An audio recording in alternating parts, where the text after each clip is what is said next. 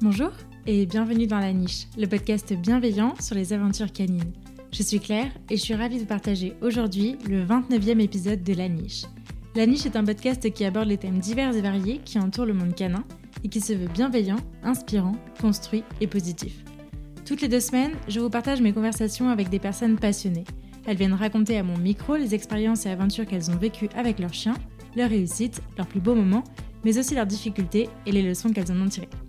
Aujourd'hui, je suis ravie de vous partager ma conversation avec Anaïs Detout. Anaïs est consultante en comportement canin spécialisée en anxiété de séparation. Dans cette discussion, elle nous raconte son expérience dans la protection animale et son histoire avec Moka. De son parcours de formation à la rééducation de Moka, Anaïs nous raconte comment elle a tout plaqué pour se consacrer à sa passion il y a deux ans. Enfin, Anaïs nous parle plus en détail des comportements liés à la solitude, problématique qu'elle a elle-même rencontrée et pour laquelle elle s'est spécialisée, vous saurez donc tout ou presque du sujet et de sa manière de le prendre en charge. Alors que vous soyez déjà humain d'un chien ou que vous vous apprêtiez à le devenir, cet épisode est pour vous. Mais je ne vous en dis pas plus et je vous invite tout de suite à rejoindre ma conversation avec Anaïs. Salut Anaïs Salut Claire Tu vas bien? Mais ça va et toi? Oui, ça va bien. Bah, merci beaucoup d'avoir accepté mon invitation. je suis ravie de t'accueillir euh, sur la niche. Et en plus, tu, tu inaugures ce nouveau bureau. Bah écoute, ça me fait très plaisir d'être là. Ça va être euh, super chouette en tout cas. On va commencer par les présentations. Mhm. Je te laisse euh, te présenter de la manière dont tu le souhaites. Ben moi, c'est Anaïs de Je suis consultante en comportement canin spécialisée en anxiété de séparation. Et j'ai 25 ans et je travaille euh, sur Lyon du coup. Ok. Est-ce que tu peux nous présenter ton chien? Je crois que tu en as un. Oui, Moka le fameux. Moka, c'est un staff croisé berger qui est estimé à entre 3 et 5 ans. Euh, que j'ai adopté en refuge en, août 2020 et avec qui je travaille euh, parce qu'il a de nombreuses euh, problématiques, entre guillemets. et voilà, ça m'apprend beaucoup. Trop cool. trop cool. On va en parler en tout cas. oui, c'est ça. bon, avant ça, avant de parler vraiment de ton expérience avec Moka, je voulais revenir un peu sur bah, toi, ton parcours euh, avec les chiens, est-ce que tu en as toujours eu avant d'avoir Moka ou est-ce que c'est ton tout premier chien? Comment ça s'est passé pour toi? Alors moi j'ai eu une première chienne de famille à 8 ans, mais c'était la chienne de la famille. C'était une, euh, caniche croisée euh, shih tzu et papillon. Donc c'était une petite chienne ultra dynamique et je faisais de l'agility avec elle quand j'étais plus jeune. Euh, c'est la chienne avec qui j'ai fait pas mal d'erreurs maintenant avec mon recul, euh, forcément. Moi, j'ai toujours voulu des chiens depuis euh, petite, hein, mais mes parents ne voulaient pas au départ. Ils ont fini par craquer et on a eu Luna, elle s'appelait. Et après, voilà, j'ai toujours voulu en fait être bénévole au refuge qui était près, de, près de chez moi. Et quand j'ai eu 16 ans, euh, c'était l'âge pour, euh, pour pouvoir euh, être bénévole légalement. J'y suis allée avec ma mère, on a fait les papiers, et du coup, c'est là que j'ai commencé à être bénévole avec les chiens de refuge, et, et c'est là que j'ai eu, je pense, le plus gros de, de mon expérience pratique, parce que on voit beaucoup de choses, quoi. Quand on hmm. est dans un chenil avec tous ces chiens différents qui ont des histoires et des, et des problèmes différents. Donc, donc voilà. Et donc Moka, c'est mon premier chien à moi. Mais euh, pour moi, si tu veux, tous les chiens de refuge que j'ai rencontrés, ils ont eu, certains plus que d'autres, une petite place. Euh, Bien sûr. Il y en a qui sont restés tellement longtemps que je voyais tellement tous les jours que c'était presque, presque mes chiens. Quoi. donc, euh, donc voilà. Mais... Et puis Moka, c'est le premier chien que j'ai, moi, que j'assume moi-même financièrement et tout. Donc ouais. Ok. Et du coup, euh, comment ça s'est passé euh, Qu'est-ce qui t'a motivé à prendre un chien à toi? Euh, J'imagine qu'il y a une histoire de coup de cœur derrière. comment, comment ça s'est fait et comment tu as choisi Moka? Bah écoute, c'était même pas tellement une histoire de coup de cœur au sens propre du terme. C'est pas je, je l'ai vu, j'ai eu un coup de foudre et ça y est. Mm. En fait, moi j'étais prof d'anglais de base et j'étais bénévole au refuge régulièrement. Et euh, un jour, il y a un chien qui est arrivé, je l'avais déjà entendu de, la part des salariés de la fourrière, qu'ils avaient galéré à capturer un chien qui errait. Et ils ont pris un peu de temps à le capturer et ils l'ont capturé au lasso et à la perche, donc c'était assez violent mhm. parce qu'il se débattait en fait. Et puis euh, le connaissant maintenant, je sais que quand il a peur et il veut attaquer, il part dans l'agression. Donc, euh, donc voilà, ils ont dû y aller franco quoi malgré eux, hein, ils ont fait leur travail et, euh, et, du coup, bah, il a été euh, complètement traumatisé des hommes et euh, surtout des colliers et des laisses. Donc il n'était pas du tout approchable, manipulable et on ne pouvait pas l'attacher. Donc il était dans son box de la fourrière pendant 10 jours, il a fait sa période, forcément personne ne l'a réclamé. Ils avaient du mal à rentrer dans le box, ils pouvaient pas l'attacher et tout. Donc ils l'ont sédaté pour euh, le pucer, euh, faire euh, le vaccin, l'examen veto, et pour le transférer au box de, du refuge qui était à 50 mètres. Quoi. Et refuge, il s'est réveillé dans son box. Et après, ça, ça, moi, c'est là que je l'ai vu la première fois. Je pouvais pas m'approcher de son box à 15 mètres. Il me hurlait dessus. Il était vraiment terrorisé. Et après, ça, c'était au moins un an et demi avant que je décide de l'adopter. Donc, euh, je le connais depuis un petit temps. Mais là, j'étais prof d'anglais. Je voulais euh, encore euh, passer mon concours d'enseignement parce que je, je voulais passer l'agrégation. Et après, je suis partie travailler à l'étranger en Angleterre en tant que prof. Et quand je suis rentrée, bah, Moka, il était au même point, si tu veux. Il avait toujours pas de collier, il était toujours pas attaché. Donc en fait, il, le mettait au parc par une, espèce de trappe, quoi mais il n'y avait pas de balade, donc il voyait pas grand chose. Euh, voilà, il se faisait un peu plus approcher, mais c'était pas non plus ça qui était ça. Il commençait un peu à aimer les gratouilles avec euh, certains bénévoles qui voyaient très régulièrement et certains salariés, mais il n'y avait pas de progrès fulgurant. Et en fait, moi, quand je suis rentrée d'étranger, j'avais déjà commencé là-bas, je, m'intéressais toujours au comportement, je lisais plein de trucs et tout. Et le, le Covid m'a fait rentrer en urgence en mode euh, guerre mondiale. Enfin, c'était vraiment euh, le, le, drame un peu. C'était du jour au lendemain. J'ai dû rentrer parce que les frontières se fermaient. Et en fait, euh, quand je me suis retrouvée au confinement, j'ai beaucoup réfléchi et je me suis dit bon, en fait, tout peut changer du jour au lendemain. Et pourquoi faire un truc Parce que j'adorais être prof. Moi, c'était le contact à l'humain, tu vois, le, côté coaching et tout. Mais j'ai toujours voulu travailler avec les chiens. Je savais pas comment parce que euh, le côté euh, auto-entrepreneur euh, de, du métier d'éducateur comportementaliste me faisait vraiment peur. C'était pas. Moi, je viens d'une famille de fonctionnaires, tu vois. le côté indépendant, c'est ouais.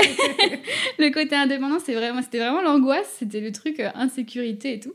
Et puis, en fait, donc pendant toute la période de confinement, j'ai contacté plein de professionnels, des gens qui étaient indépendants dans d'autres domaines et tout. Et j'ai commencé à, à voir concrètement ce que ça donnait. Et ça m'a vraiment parlé, déjà rien que ce mode de vie, on va dire, parce que c'est un mode de vie. Bien sûr. Et, euh, et j'ai parlé, voilà, avec beaucoup de pros, j'ai regardé toutes les formations.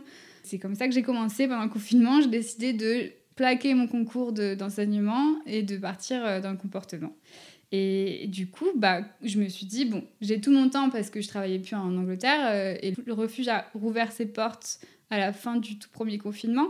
Et là, j'y suis allée tous les jours euh, de mai à septembre, mais vraiment tous les jours, quoi. Et je me suis dit, c'est pile l'occasion pour travailler un chien comme Moka parce qu'il a besoin de quelqu'un d'assez euh, fixe, on va dire, que ça soit cohérent, prévisible. Et euh, j'ai commencé à travailler avec lui. Tout en lisant à côté parce que c'était pas facile. Hein. il avait vraiment, je pouvais pas venir dans le parc avec une laisse à la main où il partait à 10 mètres. Enfin, il y avait rien qui le, qui le motivait. C'était difficile, quoi. Surtout mm. dans ce contexte où c'est ultra stressant. Enfin, t'es dans ton parc à vouloir désensibiliser un chien et à côté de ça, il y a tout le chien qui hurle. Enfin, il y a du mouvement, il y a des gens qui rentrent. Enfin, c'est c'était vraiment euh, un peu le baptême du feu de d'apprendre à travailler avec un chien comme ça. Et euh, bah, tu t'en doutes, ça m'a appris énormément euh, en, en, quelques mois à, travailler tous les jours parce que bon, je travaillais Moka, mais je travaillais aussi d'autres chiens. Mais Moka, c'était le principal, quoi. Et en fait, euh, bah, on a fini par bien s'entendre, forcément. Et c'est pour ça que je te dis que c'était pas un coup de cœur, c'était plutôt. Euh, on a appris à se connaître. Euh, moi, je l'ai toujours trouvé très beau, mais c'était pas le, c'était pas le problème du tout. c'était. je pouvais pas l'approcher, quoi. Pendant un an et demi, on venait dans son box. Moi, il venait au maximum me renifler le nez si j'étais complètement euh, assise par terre, la tête sur le côté et tout. Et il y avait rien de. C'était difficile avec lui de, de progresser parce qu'en fait, euh, maintenant que je le connais, il a besoin de beaucoup de cohérence. C'est-à-dire que si les gens sont imprévisibles, et vu qu'on était plusieurs, si tu veux, à, le côtoyer, on n'avait pas tous les mêmes attitudes avec lui. Et ça, ça le. Il faut que ça, soit toujours pareil. Ouais. Hmm, tu vois, il faut qu'il ait des repères, il faut que ça soit toujours très cohérent, très prévisible. Et euh, bah forcément, comme je venais tous les jours, c'est devenu beaucoup plus prévisible avec moi. Et euh, on a eu des progrès. Donc, euh, bon, je dis pas que je pouvais le promener en laisse au chenil, pas du tout. La laisse, j'ai pas réussi dans le contexte du refuge. Donc, j'ai réussi collier, harnais et je me suis concentrée sur muselière et caisse de transport parce que j'ai rapidement pris la décision de l'adopter parce que là, j'ai changé de vie et je me suis dit, bon, bah, moi, j'ai toujours voulu un chien, mais vu que je passais des concours, j'avais pas le temps. Donc voilà, là, je me suis dit, il faut, que je, faut que je prenne un chien. Forcément, Moka a été candidat euh, parfait parce que c'est aussi le côté où euh, je savais qu'on allait apprendre plein de trucs ensemble. Donc c'était super chouette comme, euh, comme, comme relation. Mais aussi, en fait, je me suis dit, il est tellement, tellement spécial, entre guillemets, que lui trouver une famille, ça va être compliqué. Ça va être compliqué, quoi. Et mm. euh, j'en ai parlé avec mon copain qui venait avec moi au refuge, qui voyait Moka, et on est parti là-dessus. un peu euh, au petit bonheur la chance, entre guillemets, parce que tu peux pas vraiment prévoir comment. Sûr, ce que ça va être dans la vraie vie. C'était un peu. Euh, mais je te dis pas que j'étais zen. Hein. Le, la veille du départ, j'étais en... en train de pas dormir dans mon lit en panique, en mode qu'est-ce que je fais? Mais, euh, mais voilà, donc j'ai bossé à la caisse de transport pour le, le, trajet parce que je partais, de Lyon, je partais à Lyon en fait. Donc j'avais 4 heures de route. Le refuge, il, est, il était vers euh, là où j'ai grandi. Et je savais pas du tout pendant les 4 heures euh, comment il allait réagir en fait, s'il allait me péter un câble dans la voiture. Et, et en fait, bah, il, il est monté dans la caisse, il a un peu râlé parce qu'il n'avait pas l'habitude qu'on le transporte. Tu sais, je pouvais pas me permettre en fait de travailler l'entrée volontaire dans la caisse parce que je le faisais, euh, si tu veux, avec consentement, le fermeture de la, mhm. porte et tout. Il fallait qu'il se retourne pour me dire, ok, tu peux fermer la porte, parce que sinon, lui, il avait la trouille du confinement, donc euh, il était un peu claustro, tu vois, dès qu'il dès qu'il était enfermé, il paniquait, il voulait fuir, donc j'ai essayé de travailler ça.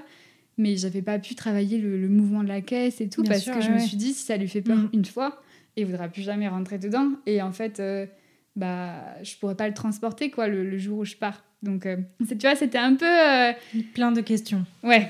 Et donc, ça s'est très bien passé. Il a dormi pendant 4 heures. je pense qu'il était soulagé euh, de. De quitter le. D'être au calme. Ouais, d'être au calme. Ouais, d'être au calme dans, dans la voiture. Et, et, voilà, on est arrivé dans mon appartement. Et ça, c'était encore toute une aventure parce que. J'aurais adoré avoir une maison à la campagne avec un jardin, avec ce type de chien que tu pouvais même pas promener en laisse. Mais moi, j'étais en appart et en fait, pour le petit aspect pratique, j'avais vu dans son box qu'il pisse tout le temps dans ses gamelles et dans son panier. Dans des, il vise, quoi, tu vois. Et le connaissant maintenant, c'est parce qu'en fait, il est très propre et il déteste pisser par terre euh, n'importe où, quoi. Donc en fait, je lui avais mis, si tu veux, euh, un panier avec une bâche et je, l'avais renforcé à, faire tous ses besoins là-dedans. Du coup, il avait une sorte de litière, en fait, parce mmh. qu'il pouvait pas sortir. Et au final, ça a été super productif parce que ça l'a vraiment fait décompresser de ouf de pas sortir et de justement créer cette relation avec nous euh, tranquillement. Euh, et petit à petit, on a commencé, euh, enfin, le travail de la laisse, c'était toute une histoire. Ça m'a pris trois mois, vraiment tous les jours, plusieurs fois par jour, avec Vox Canis, du coup, qui me, qui me suivait. Et, et, on a fini par le sortir, tu vois, au beau milieu de la nuit, quand il n'y avait plus rien. Enfin, on a déjà dû l'habitude au palier, à descendre les escaliers. Enfin, ça, a pris. C'était le parcours du combattant. Et en fait, il a tellement kiffé les odeurs dehors que euh, direct, il a adoré aller dehors. Euh, c'est un chien qui est ultra optimiste, donc même s'il a peur, il y va. Par contre, s'il y a un truc qui lui fait peur, euh, il part dans l'agression, quoi. Il, met à hmm. distance. Il va pas, il, il fuit plus maintenant. D'accord. Il éloigne. mais du coup, c'est, ça a ses aspects positifs parce qu'il est vraiment optimiste, quoi. Il est euh, toujours prêt pour, euh, pour apprendre, pour bosser. Euh, et puis, il veut toujours sortir, il est toujours content de sortir. Donc, en même temps, il a dû louper tellement de choses que maintenant. Voilà, donc la nuit, puis après, progressivement, la journée. Tu sais, vu que j'habite en, en, ville quand même, je pouvais pas l'exposer n'importe comment. Mm. Donc en fait, on a fait ça en mode BAT, je sais pas si tu vois ce que c'est, c'est vraiment utiliser les odeurs et la distance pour que le chien euh, s'habitue euh, à, voir certains stimuli euh, au loin, quoi. Donc les voitures, les ceci, les cela. Et en fait, ça s'est bien passé. Et il a bien avancé comme ça. Et au final, avec de la distance, j'arrive très bien à gérer en ville. Donc donc c'est plutôt cool. Je me plains pas du tout. C'est pas facile tous les jours parce qu'il déclenche sur certaines personnes encore, sur les chiens aussi. Mais en tout cas, les gens, ça, il a super progressé. Enfin, mm. il a appris que personne ne, ne venait le voir parce qu'il je lui ai mis une muselière plus pour qu'on le laisse tranquille que pour que lui euh, laisse tranquille les gens parce que je, tu vois je gère la laisse et tout bien sûr il y a l'aspect des enfants qui courent n'importe où et qui peuvent venir d'un coup mais euh, personne ne nous a, ne, nous a jamais embêté là-dessus niveau gens quoi personne personne l'embête donc du coup il n'a pas eu de mauvaise expérience Et ça me permet de lui avoir appris que tu peux passer à côté de quelqu'un sans vouloir le bouffer. Ça va aller, quoi. Personne va te faire du mal. On va juste euh, au garage. Parce que du coup, moi, mon garage, il est pas en sous-sol. Il est. Plus loin, ouais, il ouais. est plus loin. Donc, pour aller à la voiture, je suis obligée de passer par, euh, par la ville. Et au final, euh, je suis assez contente, entre guillemets, parce que ça nous a permis de bah, d'être un peu forcée à travailler plein de choses Mm. et de lui faire voir plein de choses. Alors que je pense que sinon, j'aurais été tentée de toujours prendre la voiture pour l'éloigner. Loin. Ouais. Ouais. ouais. Et je le fais, hein. enfin je veux dire, euh, euh, je mm. te dis pas qu'il fait 40 minutes de balade en ville, c'est pas possible. Les balades en ville, c'est les pipis et c'est aller à la voiture. Parce que c'est beaucoup trop, si tu veux, il y a trop de choses et il, il va trop vite euh, être dans l'empilement des déclencheurs et du coup, il va.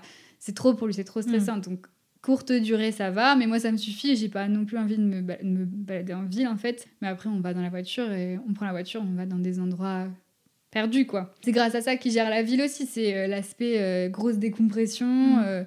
Il y a rien, on peut voir des trucs de très loin et puis en ville, on, on- on gère, on gère. Il, je pense pas qu'il adore la ville, mais le côté où il y a plein d'odeurs, et ben ça lui plaît bien. Donc Ouais. ça compense, je pense. C'est un énorme parcours que vous avez fait là en un an et demi, euh, Ouais, ouais. mine de rien. Bah, je pense qu'il a vite progressé. Bah, parce que y a- aussi Ouais.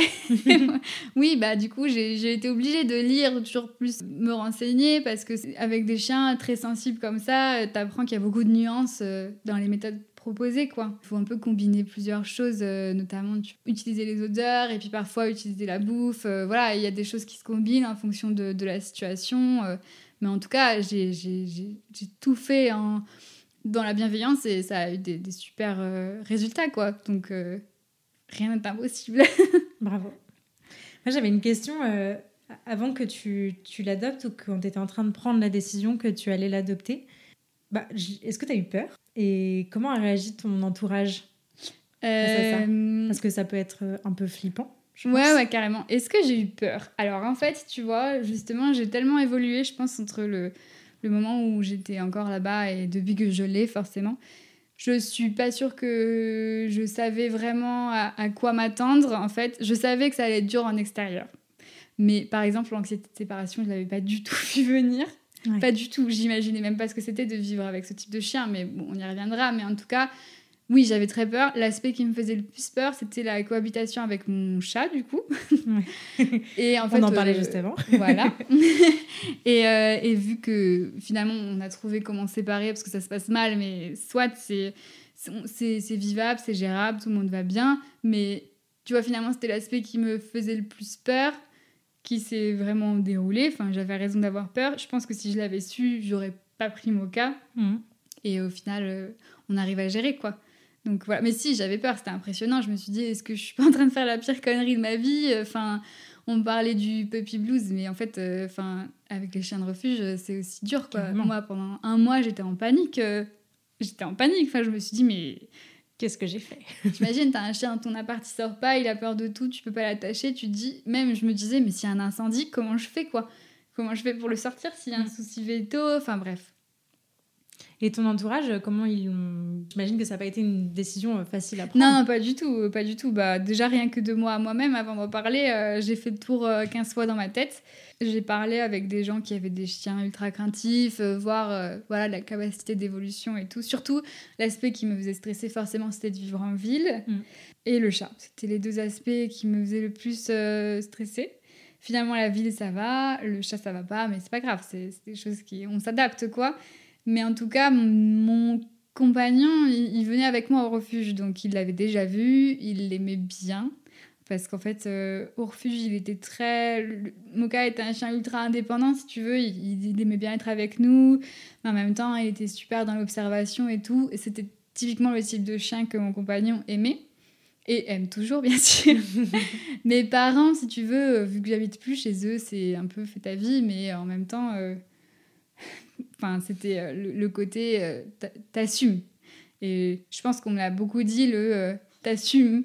Et il faut, il faut une pression d'enfer, euh, ce Ouais. t'assumes, parce que que ça soit un chien de refuge, un chiot ou, euh, ou ce que tu veux comme animal, bien sûr que quand tu prends un animal, t'assumes. Mais là, il y avait l'aspect où tu sais qu'il est difficile, donc Mm. t'assumes. Tu sais que ça va être compliqué.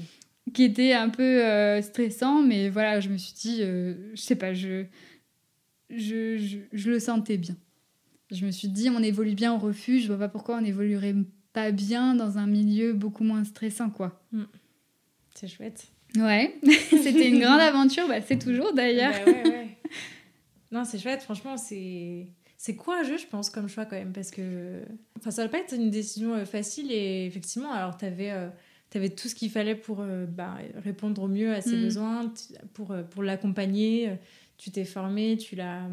Voilà, vous avez, vous avez fait un bout de chemin ensemble avant vraiment de vous lancer dans la vraie vie, mais mais ce passage de, ok, on sort du refuge et maintenant, genre, euh, c'est la vraie vie qui commence, mm. euh, autre chose. C'est. Il faut en avoir quand même pour, euh, pour y aller. Ouais, bah du coup, on se ressemble un peu avec Moka. On est un peu tenace sur les bords. Quand on a une idée en tête, on aime bien le faire. Après, voilà, c'était. moi, j'ai pris ça un peu comme un beau challenge. Mm. je le sentais bien, en fait. Tu vois. Ouais. C'était pas coup de cœur dans le, sens, dans le sens où tu le vois et tu vois ta, ta gros crush, tu sais que c'est lui le chien, je parle. et là, c'était plutôt, on a travaillé ensemble, on a appris à se connaître, on avait des personnalités euh, qui collaient vachement bien. Et euh, moi, j'adore ce type de chien euh, hyper sensible, mais ultra optimiste, qui est toujours prêt pour apprendre. Enfin, il avait tout à apprendre, quoi. Donc, je l'ai trouvé super touchant, quoi. Et puis en même temps, je, je savais que moi, j'allais faire tout ce que je pouvais pour, pour mieux le comprendre et le respecter. Et du coup, je voyais pas pourquoi ça marcherait pas.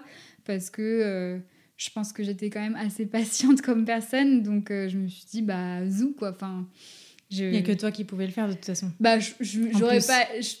au moment là, oui, il n'y a pas que moi qui aurais pu le faire, parce que voilà, mais au moment là, oui, il avait aucune. Il pouvait pas. Il n'était pas adoptable, en fait. Le, même le jour où je l'ai sorti du refuge, il n'était pas adoptable. Enfin, un chien que tu peux pas attacher. Bien sûr. Il n'est pas adoptable, quoi. Donc, euh, donc voilà. Mais en tout cas, ouais, c'était c'était, c'est pour ça que j'étais aussi stressée au début parce que tu te dis quand même, euh, t'es un peu tout seul. J'ai un chien de table chez moi. Ouais, tu te dis, bon, bah d'accord, maintenant on y va, hein, faut y aller quoi. Je voulais revenir un peu sur euh, ton expérience dans la protection animale. Qu'est-ce qui a fait que euh, à 16 ans, tu t'es dit, go, j'ai envie d'aller dans un refuge dès mon temps bah, je sais pas. Comment t'as fait ça sur du long terme en plus Parce que ça a duré un moment. Ouais, bah en fait, euh, franchement, enfin, c'est un peu cliché, mais depuis petite, j'adore les chiens, je sais pas pourquoi. Enfin, ma mère, elle me disait, euh, en vacances, on tournait le dos, on t'a retrouvé, t'étais avec, euh, tu vois, le chien du bureau de tabac, qui pesait 45 kilos. Enfin, voilà, bon, il aurait peut-être fallu me surveiller. Mais, j'ai toujours eu, j'ai toujours aimé, tu vois, même les dessins animés, les chiens, j'adorais les chiens, les chevaux aussi. J'ai commencé par le cheval et après, euh, je, me suis beaucoup plus intéressée aux chiens. Et euh, à 16 ans, bah, en fait, le refuge était juste à côté de chez moi. Et je me suis dit, pourquoi pas quoi. Enfin, moi, je, hmm. je sais pas. Je, c'est des trucs que t'expliques pas. C'était, c'était là, bah, tu l'as fait parce que t'as adoré. Après, voilà, j'avais 16 ans. j'avais tout à apprendre. Du coup, moi, j'étais beaucoup avec les bénévoles plus expérimentés. Euh, je dis pas qu'ils m'ont tous appris des trucs euh, ce que j'estime aujourd'hui être euh, respectueux du chien, quoi. Mais en tout cas, ça a beaucoup évolué. Et puis, euh, et puis on a pu tous, euh, tous évoluer ensemble aussi, donc c'était chouette. Mais voilà, en tout cas, j'étais toujours sous la tutelle de quelqu'un de plus expérimenté au début. Mm. Et puis moi, je faisais les promenades, hein. je, je faisais pas... J'étais toute, jeune, donc j'y allais pendant les week-ends. Après, tu vois, j'ai passé mon permis. Enfin, ça m'a vraiment suivi dans, dans toute ma jeunesse. Et quand j'avais mon permis, j'ai pu y aller plus souvent. Et puis après, pendant les études sub, j'ai continué parce que j'ai fait prépa lettres pour passer euh, les concours d'enseignement. Et en fait, euh, c'était bien le seul truc qui me faisait changer d'air, quoi. Hmm. Euh, mais dans tous mes moments difficiles de ma vie, tu vois, les ruptures et tout, moi j'allais au refuge, tu me voyais plus, j'étais au refuge, quoi. C'est le truc, j'oubliais tout, j'étais avec les chiens, voilà. T'es obligé d'être dans le présent, quoi, quand, quand t'es avec des chiens. Surtout quand tu es dans un chenil euh, où il y en a 20, quoi. Mais euh, du coup, je trouvais ça, c'était le truc qui me permettait, si tu veux, de m'ancrer dans le, le, présent, quoi. On est là et puis on, on arrête de réfléchir. Donc c'était chouette. Bah, si tu veux, j'avais suivi un peu l'éducateur du refuge euh, dans ce qu'il faisait. j'avais aussi fait des, un suivi adoption justement avec un chien ultra ultra craintif qui s'appelait Ludo. Pareil, on pouvait pas, il bougeait même pas du coin de son, son box quoi qui a été adopté par euh, des super personnes et qui a super bien évolué aussi. Donc, tu vois, j'avais déjà des, des, parcours qui me montraient que, euh, ok, euh, il y a des chiens qui sont capables de de bien évoluer Mm. et, euh, et, et c'est possible. Donc, donc voilà. Et moi, j'étais déjà vraiment très attirée par les chiens ultra sensibles et craintifs au refuge et aussi par les chiens, euh, tu vois, qui étaient un peu. euh, qui redirigeaient facilement parce que c'était un contexte euh, bah, très très stressant pour eux. Donc il y avait beaucoup de, de redirection. les chiens qui t'attaquaient parce que tu passais devant toute la rangée des autres chiens et que ils voulaient aller les, les cartonner. ce type de chiens-là, personne ne voulait les promener. Et moi, je, je sais pas, tu vois, j'avais ce truc où Mm. les chiens qui étaient un peu incompris, j'ai- j'aimais pas trop les laisser dans leur coin. et- Ouais, Mm. j'avais envie de. Je me disais, bah, il y a forcément quelque chose à apprendre en fait pour faire mieux.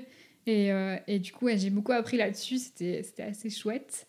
Et voilà. Après, euh, l'APA, c'est un milieu compliqué. Et même si c'est mon milieu de cœur, c'est vrai que pour l'instant, je ne travaille plus dedans et je suis plus bénévole parce que déjà, je me suis concentrée sur Mocha. Et puis parce que euh, voilà, il y a une grosse part de- de- d'humain dans l'APA. Et il faut apprendre euh, à comprendre Mm. et à gérer tout ça. Et euh, voilà, pour l'instant, j'ai pas retrouvé de, de, de refuge avec qui bosser, mais euh, peut-être un jour. Mais en tout cas, on peut pas être sur tous les fronts, quoi. C'est sûr, c'est clair. Et puis, t'as as déjà bien donné. Enfin, Ouais, tu vois, ouais, ouais, pour bah, 25 ouais. ans de, de vie, euh, t'as déjà passé presque 10 ans dedans. Franchement, c'est déjà plus que beaucoup de monde. Donc, Ouais, euh, bah, c'est cool. vrai que ça apprend beaucoup parce que Ouais. c'est beaucoup, c'est que de la pratique hein, pour le Mm. coup. Mais justement, je trouvais qu'il y avait de la limite à que de la pratique. Je me disais des fois, j'y arrive pas, mais c'est pas la faute du chien, quoi. Mm. C'est parce que moi, je sais pas comment faire. Donc, euh, tu vois, euh, j'allais lire, je regardais des trucs. euh, voilà, en grandissant, je me suis beaucoup plus renseignée.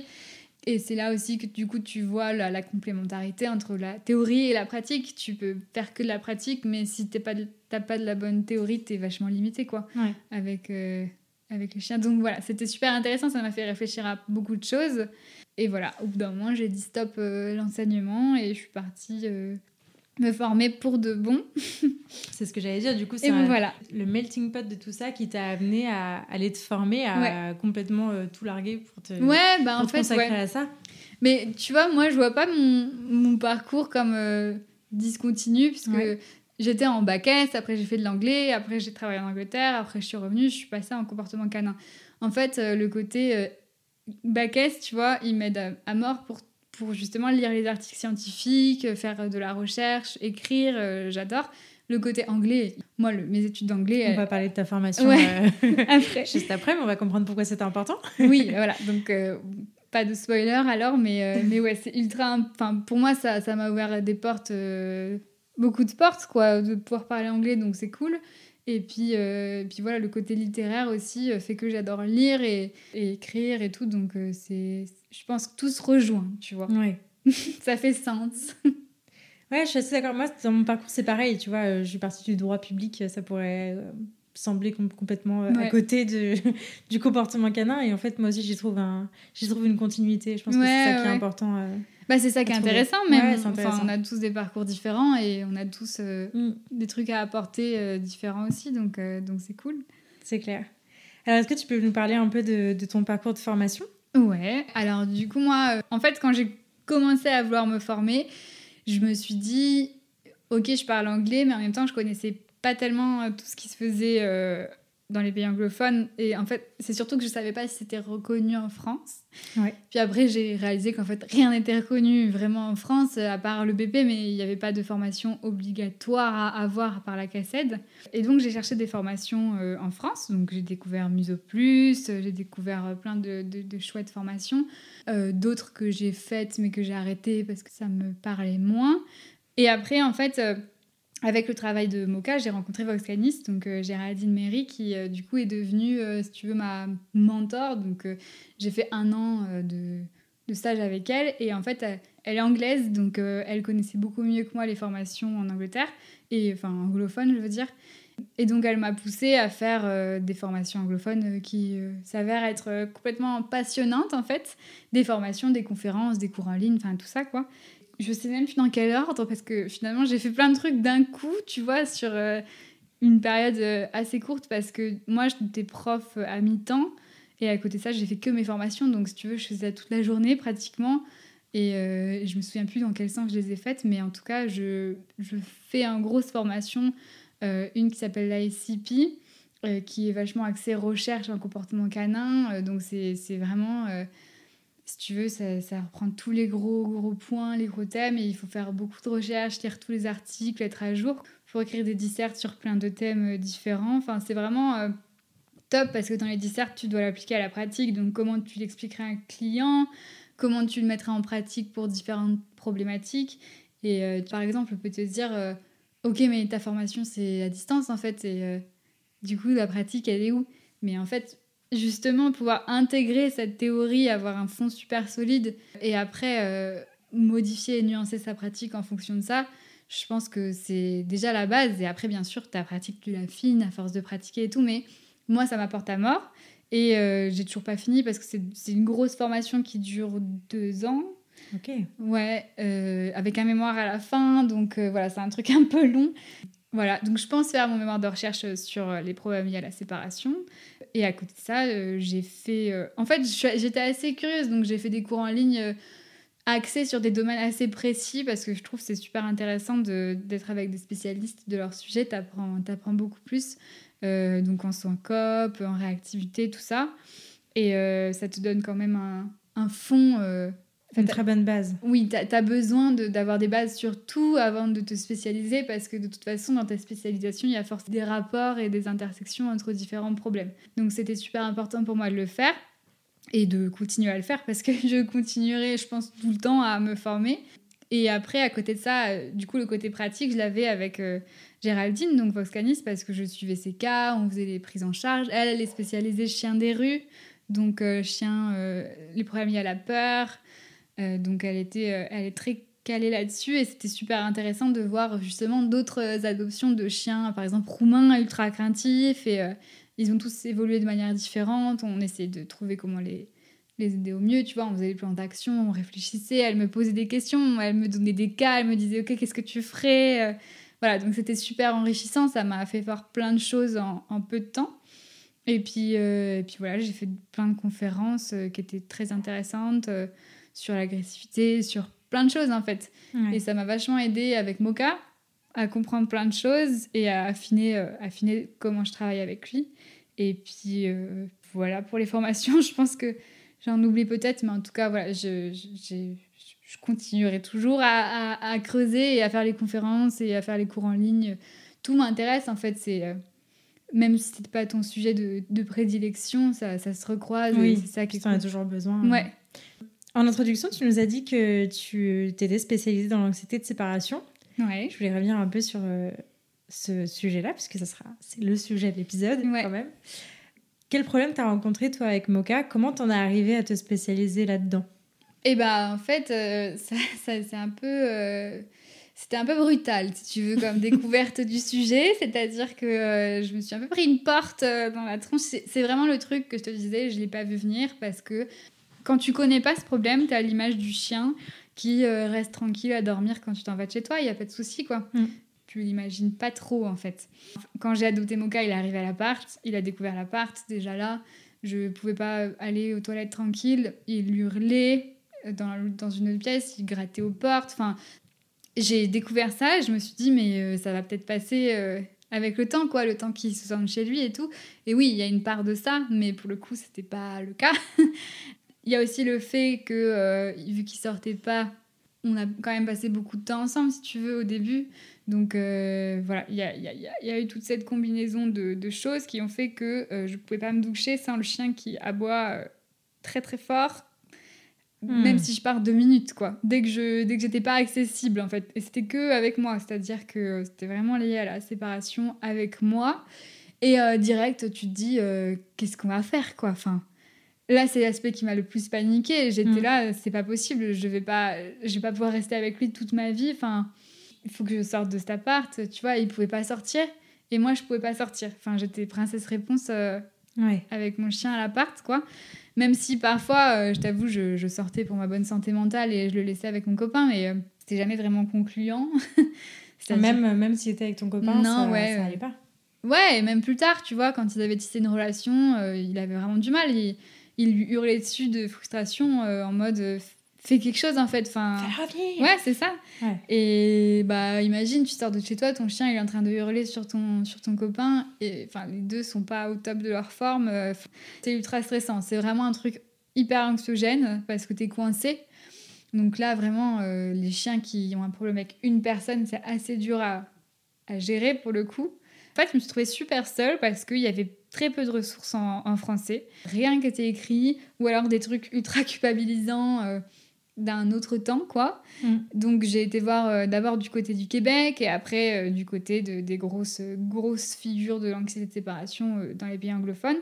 Et j'ai lu des livres, enfin j'ai tout lu, quoi, parce qu'en fait, je me sentais super seule et j'avais besoin d'être réconfortée. Bah j'ai découvert plein de comptes Insta, enfin c'était la, la, découverte. Et au fur et à mesure de travailler ça, euh, j'ai pris euh, du plaisir. En fait, euh, c'est même pas tellement le, plaisir de l'avoir travaillé avec Moka, c'est plutôt, ça m'a donné une énorme empathie pour les gens qui ont le même problème.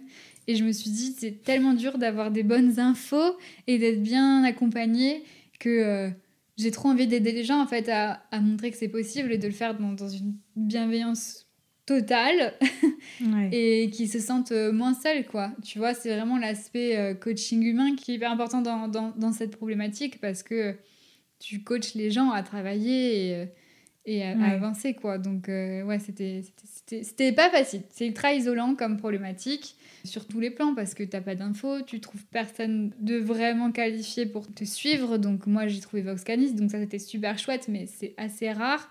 Et bah, t'es tout seul, quoi. Puis tu tu te dis, enfin, en plus, tu vois, t'as ta famille, tes amis, ils te donnent des conseils, tout le monde te donne des conseils que t'as pas demandé, tout le monde te dit, laisse-le hurler, pars, il, ça, ça va passer, il va s'habituer, enfin, tu mm. vois, les trucs classiques. Et c'était, c'était vraiment compliqué. Même la nuit, euh, on pouvait pas, euh, on pouvait pas dormir sans lui, sauf que bah, il y avait mon chat aussi, du coup, ils étaient séparés, donc j'étais un peu coincée. Je devais dormir dans le salon, enfin, c'était tout un. Tu vois, ça a pris du temps euh, à ce que déjà ils puissent rester dans une autre pièce. Ça a bien pris trois mois, quoi. Mm. Au début, je me suis dit, mais c'est pas possible, quoi. Ma vie, c'était un camping. C'était vraiment beaucoup de changements. Je me suis dit, mais c'est pas possible, je vais jamais y arriver. C'était dur, c'était dur, hein, le début, enfin, c'est pas. C'est pas les petites pâquerettes et on court dans les champs, tu vois. Un chien, enfin, même une adoption en général euh, il y a forcément une phase où tu te dis qu'est-ce que j'ai fait tu vois genre euh, c'est pas possible je vais pas y arriver quoi. Mm. mais même que ça soit un chien. je pense ouais c'est ça c'est déjà un truc qu'on se dit euh, de manière générale euh, à partir du moment où un chien arrive. Un chiot mais tout ouais. Qu'importe qui il est je pense que dans les, mm. dans les premières semaines on passe un peu par tous les états. Mm. Mais effectivement, toi, l'image du chien parfait, elle, c'est... Bah, moi, elle a jamais vraiment existé, je pense. Mais là, on était sûr qu'elle n'était pas là, quoi. Ouais, mais c'était, c'était plutôt l'aspect, je peux pas sortir de chez moi, tu vois. Ça, tu peux pas imaginer tant que tu l'as pas vécu. Et puis, le, toutes les répercussions, ça peut avoir sur ta vie. Enfin, tes relations, tu dors dans le salon, euh, euh, ça. juste euh, ton couple, tu vois, ta vie de couple, tes amis, tu... enfin, même ton taf. Enfin, moi, je, là, on, était, on avait la chance parce que c'était le confinement en octobre encore. Donc, je travaillais à la maison, ouf et après, j'ai dû reprendre le taf. Et tu vois, là, on gérait, mais euh, je lui mettais plein de bouffe. Enfin, c'était vraiment la gestion euh, parce qu'il fallait que je parte, quoi. Mais c'était pas du travail de fond. Mm. Et euh, j'ai tout essayé. Hein. Enfin, tu sais, tu essayes un peu de tout parce que rien n'a marché. donc voilà, c'est pour ça que. Moi, je sais que maintenant, il y a des méthodes qui marchent très bien. Et oui, il n'y a pas besoin de perdre du temps à essayer plein d'autres trucs parce qu'en fait, ça demande une telle énergie. C'est clair. Et un temps énorme que euh, il faut tout de suite partir sur euh, les rails euh, de la bonne méthode quoi parce que mm. sinon tu essayes des trucs ça marche deux semaines ça marche plus enfin c'est tu vois c'est ça ça vaut pas le coup de perdre du temps sur ce type de, de problématique. Ouais. Et pour autant je crois que les, les problèmes liés à la séparation c'est quand même une une des grosses causes d'abandon et de consultation d'éducateurs mm-hmm. aussi. Et c'est vrai qu'à contrario ben, on trouve pas grand chose sur le sujet et euh, c'est vrai que moi, c'est un problème que j'ai rencontré aussi. C'est comme ça, d'ailleurs, que j'ai fait appel euh, à une éducatrice euh, que vous connaissez la première fois, quand, quand j'ai eu Charlie, parce que, bah, clairement, il restait dedans quand on n'était pas là et il avait. son truc, c'était de faire pipi sur le canapé. Hmm. Et avec tout le stress qu'il y avait autour, etc., il défonçait les rideaux, etc., etc. Enfin, il y avait plein de trucs. Mais c'est vrai que j'en étais arrivée à un moment, quand j'ai appelé Manon la première fois, enfin, clairement Enfin, je, je m'apercevais que c'était une semaine que je rentrais à midi, je pleurais, je rentrais le soir, je Mm. pleurais, que je partais, j'étais pas bien, que, tu vois, Ouais, ouais. et que les, les- les derniers, les dernières minutes avant d'arriver à la maison, tu te dis putain, merde, qu'est-ce qu'il va avoir fait, qu'est-ce qu'il va avoir fait, qu'est-ce qu'il va avoir détruit, qu'est-ce que, dans quel état il va être, etc. Mm. etc. Et ça, effectivement, euh, alors c'était pas autant, je pense, que toi, ce que tu as pu vivre, parce qu'à la maison, ça se passait bien. Mais déjà, rien que ça, de pas savoir dans quel état va être ton chien, ta maison quand tu vas rentrer, c'est extrêmement euh, anxiogène et c'est très très dur. Ouais, c'est hyper dur. C'est hyper dur. Et puis, c'est euh, c'est ce que tu disais, tu trouves peu d'infos. Et oui, c'est je crois que c'est bien la, la deuxième cause d'abandon. Enfin, je sais Ouais, plus exactement ouais. les stats. En tout cas, c'est dans le top euh, 5. avec euh, agressivité surhumain, tout ça, bon, c'est un truc bien, bien courant, quoi. ouais. Et en fait, c'est un problème qui est ultra sous-diagnostiqué, si tu veux, parce que les gens, tant qu'ils n'ont pas euh, de destruction ou de plainte de voisins ou tu vois de malpropreté, ils se rendent pas forcément compte que c'était un problème qui était déjà là bien avant Mm. parce qu'il était plus discret. Ou alors, il y a des chiens qui restent euh, entre guillemets discrets tout le temps. Tu vois, il y a des chiens, euh, ils vont figer, ils vont faire les sympas, mais euh, si t'as pas l'œil aiguisé, tu vois pas forcément qu'il y a eu un problème. Donc en Ouais, fait, ouais. le chien passe sa vie à mal vivre euh, les absences. Et c'est c'est pour ça que c'est sous-diagnostiqué, si tu veux. Il y a ouais. peu, peu de gens qui regardent en- en- sur vidéo ce qui se passe quand ils sont pas là. Et en fait, euh, c'est pour ça qu'on n'en entend pas parler, c'est que c'est peu diagnostiqué. Et euh, là, que toutes les ressources sont globalement euh, anglophones aussi. Donc euh, ça arrive progressivement et c'est super chouette. Mais, Mais, maintenant, euh, tu es là. Donc oui. ça va régler le Mais problème. d'autres personnes aussi le font et c'est très bien. Il y aura jamais assez de monde pour, pour sensibiliser sur ce sujet-là. Mm. Donc, donc ouais, non, c'est cool. Mais oui, c'est ultra dur, c'est ultra anxiogène, puisqu'après, t'as- tu vois, t'as peur de sortir. T'as peur de partir de chez toi, tu te dis, Ouais. bah, il n'y a pas de solution. En fait, je profite plus, quoi. Mm. Tu vois Donc, euh, ouais, c'est compliqué. Et c'est ce que j'aime, c'est l'aspect euh, l'aspect gestion euh, Ouais, du de l'humain et, accompagner les Ouais. gens là-dedans. Retrouver sa vie et Ouais, tout, c'est top, quoi. Ouais. Quelle formation t'as fait pour te former sur ce sujet-là? Moi, j'ai fait la certification de Julie Naismith. Donc, c'est une certification, en- enfin, tout en anglais, quoi. Et euh, c'est une certification spécialisée en anxiété de séparation, c'est-à-dire pendant euh, quatre mois, j'avais des cours euh, toute la semaine, j'avais des cas d'études, il y avait trois partiels, donc euh, tu vois, sur de l'analyse de vidéos, c'est ultra important, savoir lire le langage Mhm. corporel, plan de travail, test de connaissances scientifiques, en fait, sur le sujet. Et puis, il y avait deux examens pratiques avec clients où on devait faire euh, des exercices en live, enfin, tu vois quoi. Tu vois, les certifications, c'est super parce que ça, ça te donne vraiment beaucoup de pratique sur un sujet et, et beaucoup de connaissances. Mais c'est ce que je te disais tout à l'heure, c'est des, des problèmes qui ont besoin d'une gestion de fond. Tu vois, il n'y a pas que les sessions d'entraînement, il y a tout ce qu'il y a autour. Il y a la gestion du stress global, il y a euh, la comorbidité avec d'autres euh, types de, de problèmes. Par exemple, les chiens qui sont à la fois réactifs et qui font de, de problèmes liés à la séparation. Et euh, avoir un, un bagage solide en comportement, c'est ultra important. La certification, euh, si tu veux, c'est c'est génial, mais il faut creuser hein, tout autour et avoir des Mm. connaissances globales pour pouvoir accompagner le cas dans sa globalité. quoi.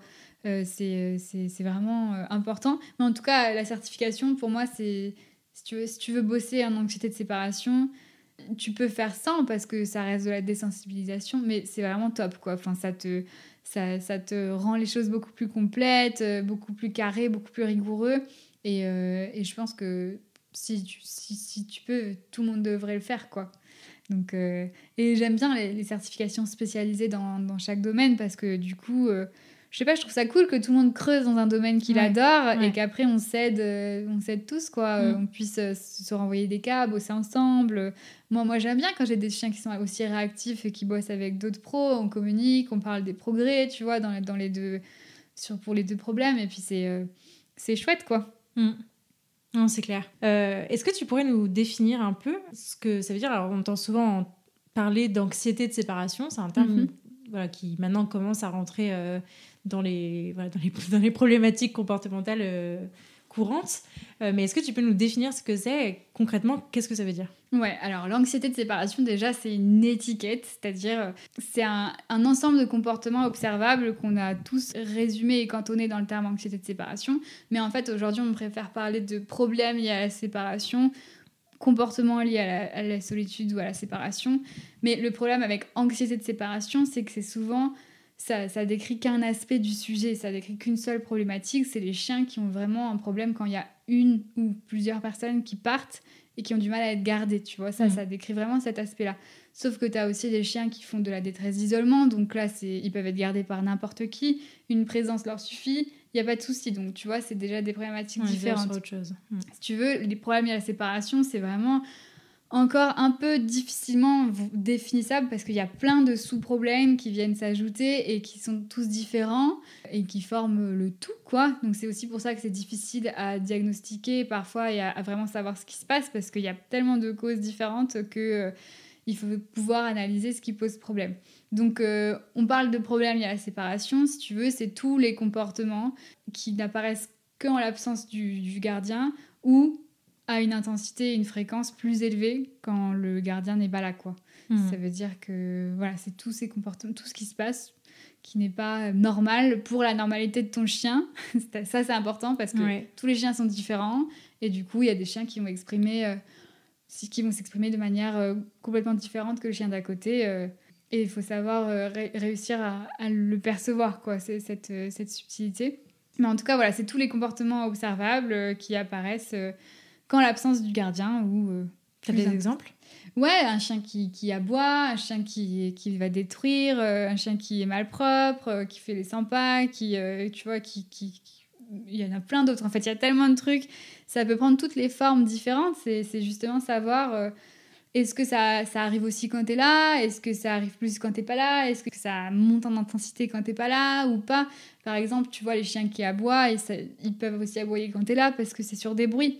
Donc s'ils le font à la même fréquence et à la même intensité quand t'es pas là, c'est Mm. pas un problème lié à la séparation. C'est juste le chien qui aboie sur des bruits parce qu'il y a des bruits, quoi. Mm. Par contre, si c'est un chien qui aboie plus souvent en, et qui, qui monte en intensité et en fréquence quand t'es pas là, ça c'est un problème lié à la séparation. Et euh, ça peut être lié au bruit, mais les bruits, c'est souvent comorbide avec la, la solitude parce qu'il y a des chiens, ils sont beaucoup plus sensibles au bruit quand ils sont seuls parce qu'ils sont un peu Parce plus... qu'ils les euh, entendent plus. Ouais, ils les entendent plus, ils sont plus peut-être euh, stressés, quoi. Les deux s'ajoutent et ça crée euh, un problème lié à la séparation, mais aussi qui est lié au bruit. Donc, tu vois, il faut, il faut tout prendre euh, de manière globale et bosser Mm. euh, l'origine du problème pour que ça s'atténue. Mais en tout cas, c'est il y a tellement de choses, si tu veux, que euh, c'est on peut pas tout cantonner dans, dans l'étiquette anxiété de séparation.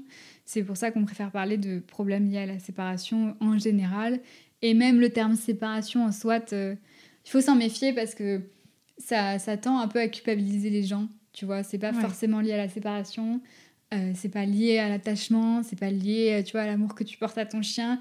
Il, il y a ce, ce côté dans séparation qui, qui fait genre c'est à cause de la relation, alors que non.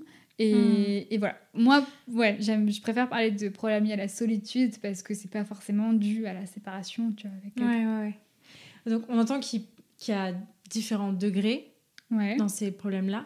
Mais effectivement, euh, tu, tu rappelles que c'est pas forcément lié à l'attachement qu'on porte à son chien ou au lien d'attachement qu'il y a entre l'humain et son chien.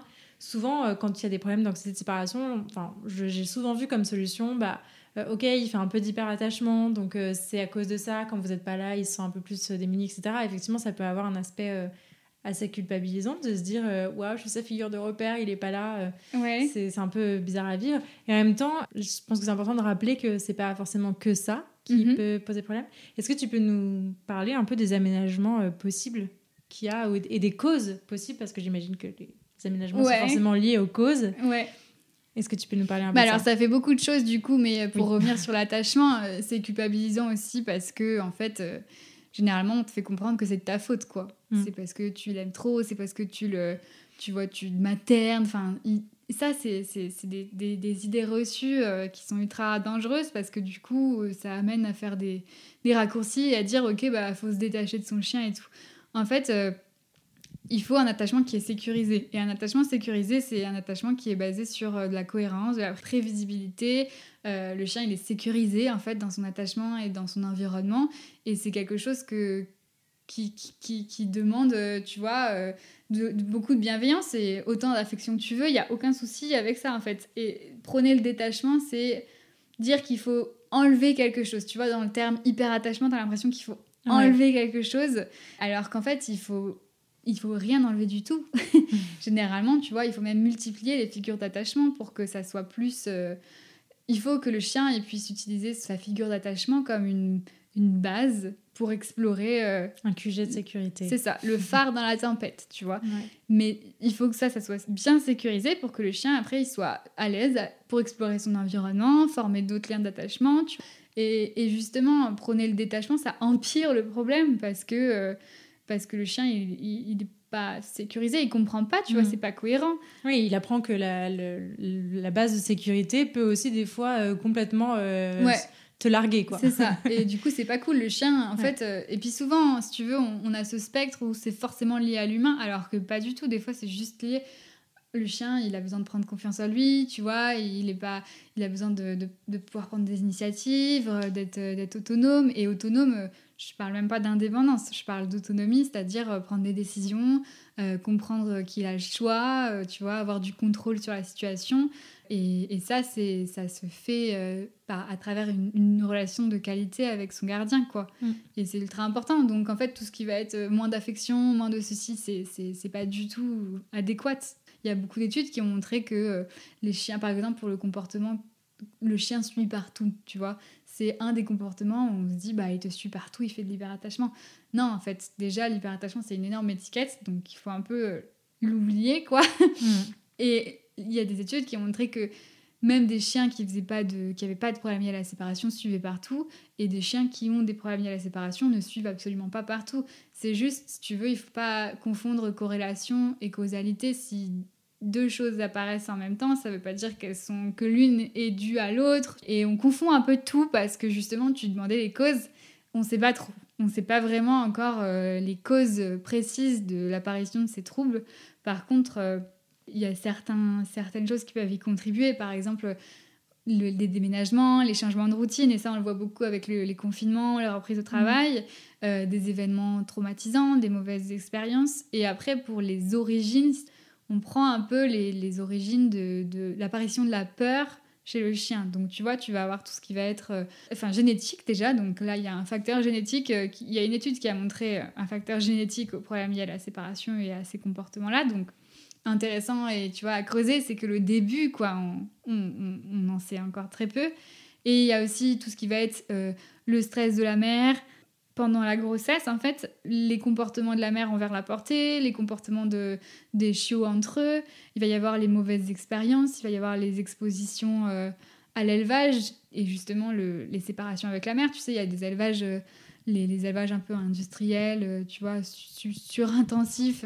la mère, elle n'est pas tout le temps là, tu vois, ils sont séparés très tôt, tout ça.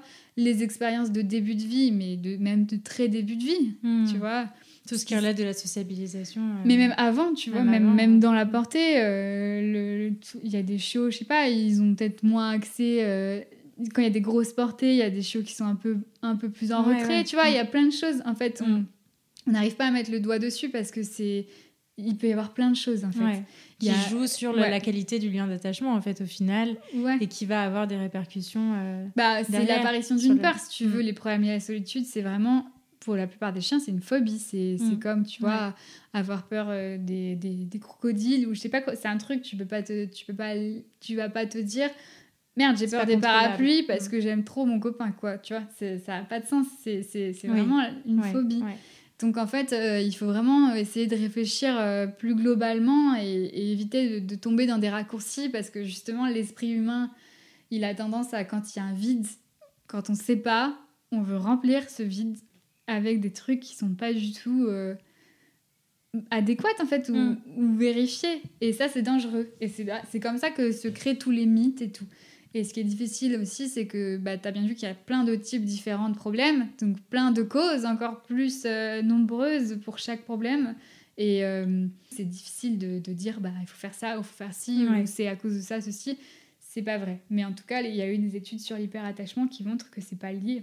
Mm. Donc, euh, donc voilà, il faut rester, euh, prendre des pincettes et euh, rester ouvert, continuer à lire les études scientifiques, continuer à apprendre et puis éviter les conclusions hâtives. C'est clair. Mais en tout cas, quand tu prends toutes les causes d'apparition de la peur, à part les mauvaises expériences et la socia, il y a très peu de choses sur lesquelles les, les gardiens ils peuvent vraiment euh, avoir une influence. quoi. Mm. Donc euh, oui, tu peux apprendre à ton chiot à, à, rester seul d'une manière parfaite. Ça ne veut pas dire qu'il va pas avoir d'anxiété de séparation. C'est enfin de problème lié à la séparation. C'est pas garanti. Ça arrive comme ça. Il y a des chiens, ils en ont jamais eu. Et il y a un changement dans leur vie et ça se déclenche. C'est ce que j'allais te demander, ça peut se déclencher un peu n'importe quand. Ouais, ça peut se déclencher n'importe quand. Ok. cool. Des gens, ils culpabilisent à mort quand ils ont un chiot qui, qui a une sensibilité à la, solitude, en mode euh, j'ai pris un chiot pour avoir une page blanche, quoi. Mais en fait, il y a tellement de choses qui sont déjà jouées avant. Le chiot, il peut arriver prédisposé à être, à avoir certaines peurs et puis à avoir des problèmes liés à la séparation, quoi. Donc, euh, je pense qu'il faut toujours garder ce, cette idée en tête. Cette possibilité-là. C'est toujours possible. Mm. Et en plus, tu vois, le, on parlait de changement de vie. L'adoption, c'est un énorme changement de vie. Donc, euh, qui peut justement déclencher euh, plein de comportements qui n'existaient pas avant. Mm. Ouais. Et donc, il y a plein de choses à mettre en place pour, au moment de l'adoption pour limiter le risque, quoi. Mais tu peux pas tu peux pas toujours le prévenir tu peux pas tu peux ni savoir et même si tu fais tout bien ça peut arriver quand même donc il n'y euh, a pas à culpabiliser quoi ok est-ce que tu pourrais nous donner des exemples d'aménagement euh, possibles de pistes de travail que tu que tu peux mettre en place euh? bah en fait il y a déjà un énorme axe qui va être la gestion du quotidien parce que c'est ce que je te disais sur les expériences négatives. Si tu veux travailler sur une phobie, alors il y a des causes émotionnelles qui sont différentes. Hein. Il y a des, c'est toujours au cas par cas de toute façon. Il y a des chiens qui paniquent, il y a des chiens qui frustrent, il y a des chiens qui euh, frustrent qu'au départ et qui après ils vont dormir. Il y a plein de choses différentes en fait. Il y a des mélanges. Mais voilà, pour moi, donc oui, la panique, c'est, dur quoi comme émotion. Par contre, la frustration, pour moi, c'est, aussi à prendre en compte. C'est une émotion qui est ultra aversive. On a tendance à être beaucoup plus, euh, comment dire, à se dire, bah ça va, c'est, de la frustration quoi. Mais en fait, c'est ultra aversif pour un chien quand même. Et même si c'est pas le même degré que de la panique euh, phobie, les chiens euh, qui frustrent, ils sont aussi accompagnés parce que euh, ils sont pas dans un état de bien-être dans tous les cas. Non, et de toute façon, c'est ça se traite de manière assez similaire en fait. À partir du moment où il y a une détresse émotionnelle, que ce soit panique ou frustration ou, ou autre, il faut arrêter d'exposer le chien à des absences qui sont trop longues pour lui à gérer. Et parfois, c'est quelques secondes, quoi. Hmm. Donc en fait, cette gestion du quotidien, c'est ce qu'on appelle management, c'est super important parce que euh, si tu veux reconstruire une bonne réponse émotionnelle derrière, il faut que tu limites les expériences négatives. Il faut complètement arrêter euh, de, laisser le chien en, panique et euh, reconstruire quelque chose derrière synonyme de relaxation ou tu vois qu'il soit neutre. Y a, un chien, il va jamais être content que tu partes. Hein. Ça, c'est sûr. Il, sera, mm. il va jamais se dire euh, cool, elle est partie quoi. Enfin, je suis seule. Ouais. Par contre, on peut travailler sur une attente euh, calme, détente, euh, relax. Donc, donc voilà. Donc il y a l'aspect gestion du quotidien qui va être essayer de trouver au maximum des solutions de garde. Et je sais que dit comme ça, ça, semble impossible. Enfin, c'est toujours la limite qu'on trouve à ce type de protocole qui est c'est pas applicable à la vie réelle et dans certains cas, ça peut être très compliqué, on est d'accord.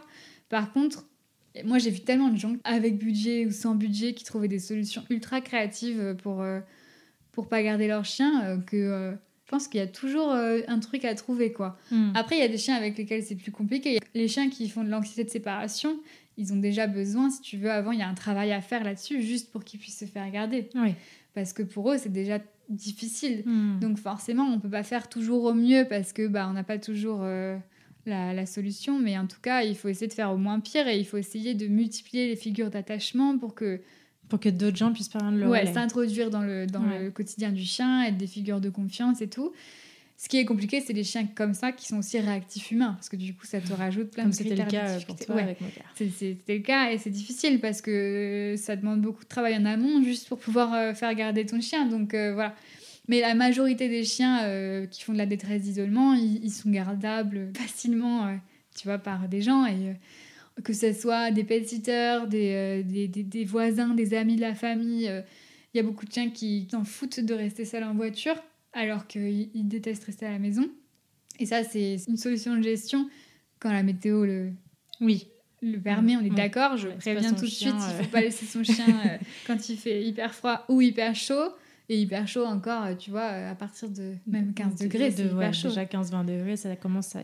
ça monte vite dans une voiture en tout cas. Sauf si t'es à l'ombre avec... Enfin bref, mais en tout cas, ouais, faut faire gaffe, mais c'est une solution. Tu vois, les gens qui font leurs courses, ils sont bien contents. Ou alors ils, ils, font un drive. Tu vois, il y, a des trucs, en fait, il y a des solutions ultra créatives et tu peux t'en sortir. Et à côté de ça, du coup, tu fais ton travail de fond qui s'appelle la désensibilisation systématique. C'est une exposition progressive aux durées d'absence et au départ en recréant un nouveau contexte parce que euh, les chiens qui font des problèmes à la séparation, ils sont déjà en stress avant même que tu sois sorti chez toi parce que tu as plein d'attitudes, tu as plein de rituels qui font qu'ils que euh, ils savent que ça annonce ton départ. C'est ce qu'on appelle des signaux de départ. Et tous ces signaux, il faut euh, pas les intégrer tout de suite dans les protocoles parce que ils sont, le chien est encore trop sensibilisé. C'est déjà trop dur pour lui parce que il sait que, par exemple, tu prends tes clés, bah, tes clés, ça, ça, prédit une absence euh, qui fait peur. Qui va faire monter émotionnellement euh, déjà le chien. ouais, si tu reconstruis un temps d'absence associé à la relaxation, et bah après, quand tu prends tes clés, elles sont plus associées. Tu vois, tu as cassé l'association en tout cas, les, pistes sont brouillées. Je dis pas qu'il faut pas travailler, tu vois, mais c'est déjà plus facile. Alors que si tu commences d'abord avec ça, c'est un peu compliqué. Donc ça, c'est tous les protocoles euh, d'exposition progressive, si tu veux, où d'abord on commence avec juste euh, l'approche de la porte. C'est déjà vachement compliqué pour certains chiens, euh, l'approche de la porte, juste sortir et tout. Ça prend pas mal de temps pour certains, d'autres comprennent plus vite, mais en tout cas, euh, c'est vraiment les fondations du château très importantes à faire pour derrière pouvoir euh, allonger les durées. À côté de ça, euh, il faut vraiment aller chez le vétérinaire pour écarter toute cause d'origine médicale, ça c'est ultra important. Quoique, qu'importe le comportement d'ailleurs, la mm, problématique que vous rencontrez. C'est la première chose à faire et surtout, en France, je sais qu'on a pas mal de préjugés sur la médication pour les problèmes de comportement. Dans les pays anglophones, si tu veux, c'est beaucoup plus courant de médicamenter les chiens parce qu'en fait ça, ça, fait une béquille pour le travail euh, qui, est, euh, qui est super. Ça augmente leur capacité d'apprentissage, ça crée tu vois un petit espace où tu peux introduire tous tes nouveaux apprentissages. Tu as plus de marge de manœuvre et du coup c'est bête de s'en passer. On peut faire ça pour certains chiens, pas tous. Mais par exemple, des chiens où déjà ta gestion du quotidien elle est difficile, c'est difficile de, Hmm, d'aller travailler on parle même pas tu vois de euh, confort hmm. humain. On parle de bien-être du chien là tu vois de, qualité de vie. Si, tu, si tu peux pas limiter le stress enfin en tout cas les montées en anxieuses comme ça d'un chien euh, parce que c'est tu peux pas toujours on est d'accord il y a des chiens c'est ultra compliqué. La médication euh, ce serait bête de s'en passer. Parce que ça permet quand même d'apaiser le chien et du refaire des apprentissages derrière et c'est super quoi. Donc donc voilà il y a l'aspect gestion du quotidien, l'aspect euh, travail de fond et l'aspect euh, veto. Hmm. Voilà. C'est les trois les piliers, on va dire. Euh, il y en a, y en a d'autres, hein. mais, mais c'est par là qu'on commence pour, pour déjà débroussailler et, et faire le travail. On est très loin du des trucs qu'on entend euh, souvent qui est de mettre un Kong avec du kiri dedans quand on part et, euh, bah, et ça va régler euh, pas mal de problèmes. Souvent, c'est un peu la solution facile qu'on entend, enfin en tout cas moi sur les trois dernières années, mm. c'est souvent le, truc de base dont on nous parle. Et c'est vrai qu'en en, t'écoutant, là, on comprend la mesure du problème.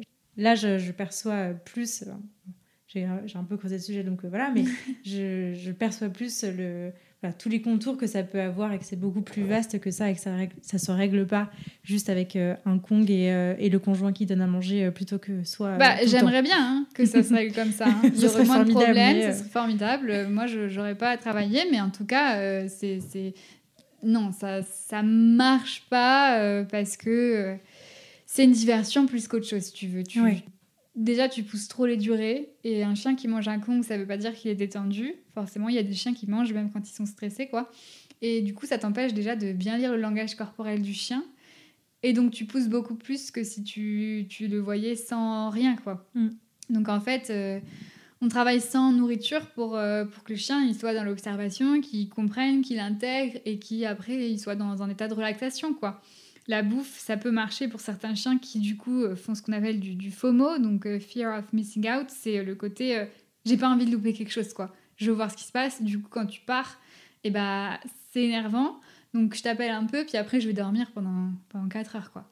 Ça, tu mets un Kong, ça peut très bien marcher, ça fait diversion. Le chien, il, voit pas le départ, mais ça marche pas pour les, les, vrais, les vrais cas où le chien il est en, en détresse émotionnelle. Et surtout, même ce faux mot là, il peut tourner en panique. Donc, euh, dans tous les cas, je pense faut que. toujours être vigilant. euh. Ouais, faut être vigilant et toujours essayer de faire quand même un travail de fond, quoi. Parce que, euh, voilà. Après, la bouffe, ça peut être bien euh, dans des situations où t'as pas de. Tu vois, tu dois aller sortir tes poubelles, t'as pas de solution, tu donnes un Kong et puis voilà, quoi. Mais il y a beaucoup de chiens qui vont même pas le toucher de toute façon. le Ouais, Kong. parce que trop stressé et le Kong va rester en l'état. Moi, c'était un peu ce qui se passait avec Charlie. hein. Quand je laissais un Kong, il le mangeait quand je rentrais. hein. Donc, Ouais, euh, voilà. Non, mais oui, il y a des chiens qui. Ouais. C'est normal, tout est, tout est, tout un système euh, digestif sont fermés parce qu'ils Mm. sont en état, un état de, de stress, quoi. Ouais. Donc, euh, c'est pas possible pour eux de manger. Et puis, euh, voilà. Mais moi, j'aimerais qu'un Kong suffise, mais c'est pas le cas, malheureusement. Et après, l'exposition progressive, je trouve que ça a aussi ses avantages parce que tu transmets des compétences euh, aux gardiens euh, ultra importantes au niveau euh, langage, lecture du langage corporel, tu vois ils apprennent va- vachement plus à observer leur chien parce que c'est vraiment un travail où tu passes ta vie à regarder ton chien sur une caméra quoi.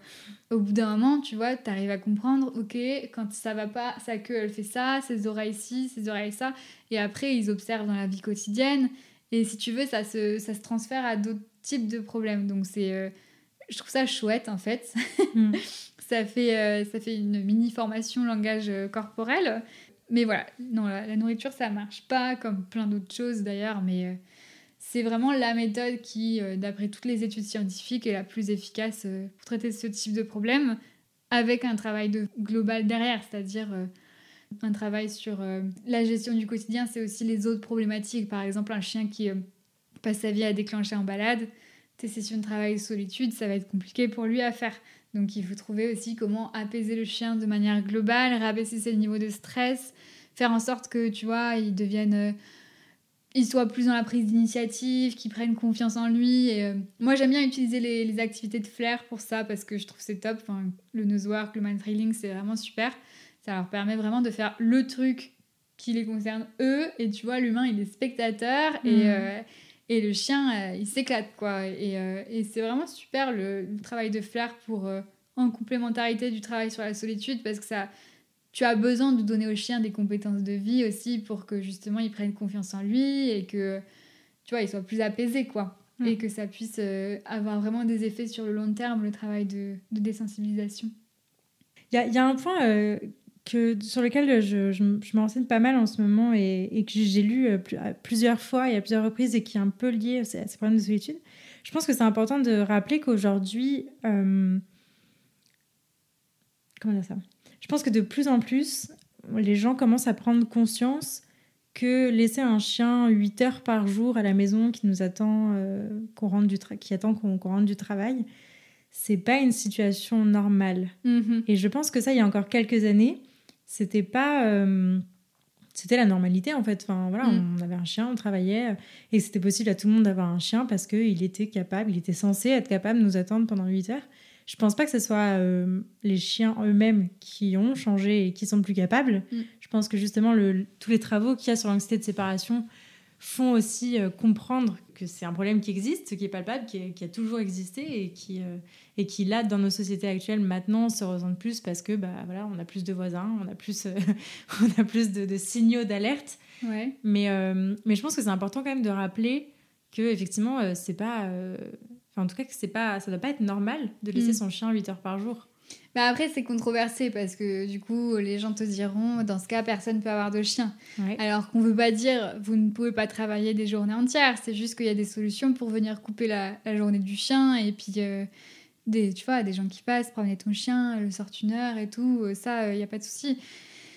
Mais c'est vrai que on va dire que le chien en soi, il est pas fait pour rester toute la journée seul. Enfin, c'est une espèce qui est ultra sociale, euh, tu vois, elle a besoin de Ouais. De, de contact quoi. Mm. Et euh, en plus, on prend un chien pour avoir euh, généralement un compagnon et on s'attend que quand on part au boulot, il Ils nous nous attend attendent. tout seul. Ouais. Tu vois, c'est un peu paradoxal. Du coup, oui, et je pense que c'est aussi lié au fait que la vision du chien, si tu veux, elle a vachement évolué ces dernières années. Euh, Il y a une prise de conscience des besoins du chien, tu vois, Mm. même en tant que race et tout, différentes, plein de différents aspects. En fait, respecter les besoins du chien, je trouve, c'est devenu un peu plus courant, même si euh, ça devrait l'être encore plus, euh, je suppose. Et du coup, oui, on se dit, bon. Après, il y a des chiens qui, qui supportent très bien rester 8 heures, tu vois. euh, s'ils font euh, des aides en balade avant et tout. Mais c'est vrai qu'en théorie, rester 8 heures, c'est pas tous les jours, c'est pas. Voilà. Tu, tu, Hmm. tu peux, mais il faut prévoir quand même, je pense, euh, les solutions pour, euh, à côté de ça, euh, respecter les besoins du chien et puis pouvoir faire en sorte que sa journée elle soit coupée et qu'il fasse des, des choses cool, même si c'est pas avec toi, quoi. Ouais.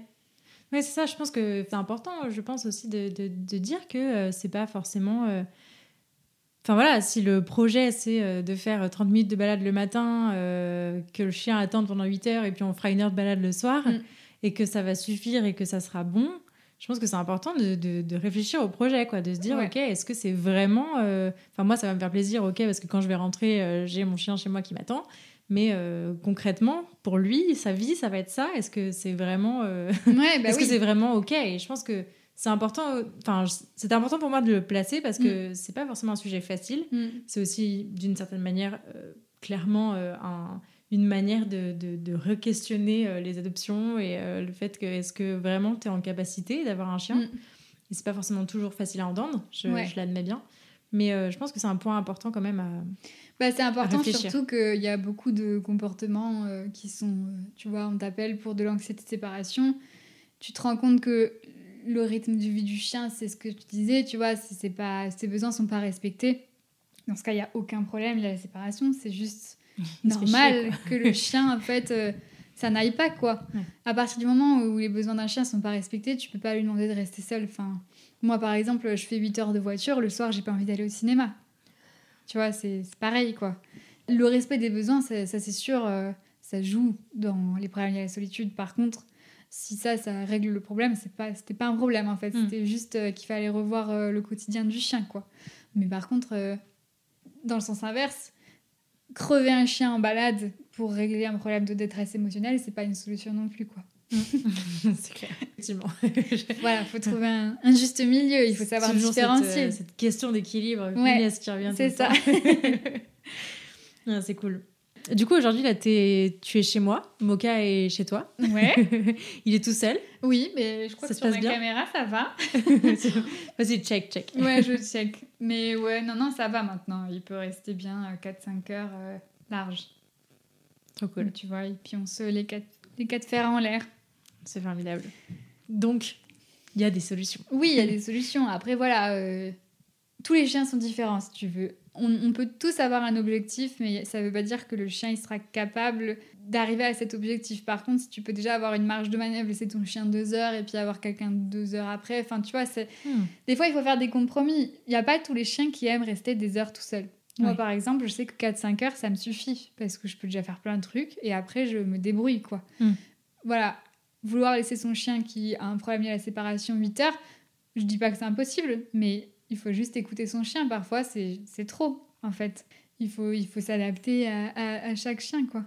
Je, je crois que c'est en te suivant sur Instagram, quand je, je, je voyais les stories que tu partageais euh, de, de ton travail avec, euh, avec les chiens que tu suis et les gens que tu suis, euh, que je me suis aperçue des micro-temps Ouais. que ça pouvait concerner. Et je pense que, je, je pense que c'est c'est imperceptible pour les Mm. gens, ça. Mais quand euh, tu dis, il vient de valider une minute Ouais. trente, Ah bah, une minute 30, c'est énorme déjà.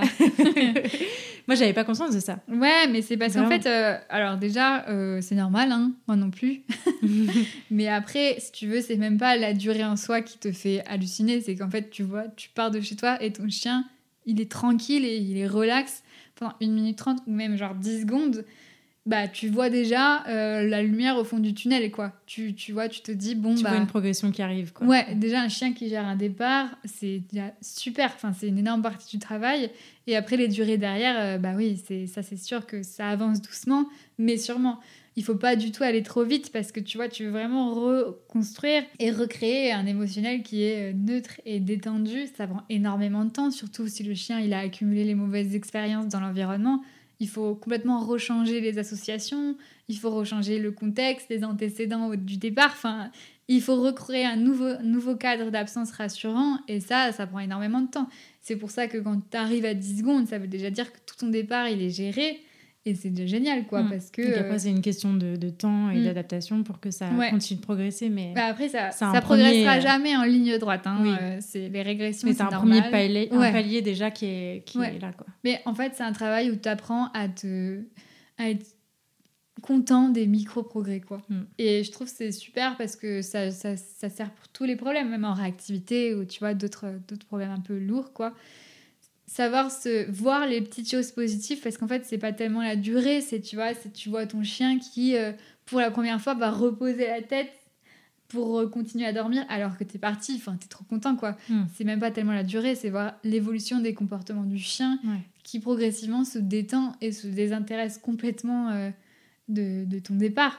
C'est c'est- c'est énorme, quoi. Enfin, quand tu vois ton chien qui progressivement repionce alors que t'es parti, c'est un peu champagne. c'est clair, c'est clair. Je voulais revenir un peu sur ta manière de travailler. Euh, toi, tu travailles beaucoup euh, en suivi à distance. Ouais. Euh, c'est un truc qui m'intéresse beaucoup et je pense que j'aurais, je vous aurais déjà annoncé que je compte travailler comme ça aussi quand cet épisode sortira.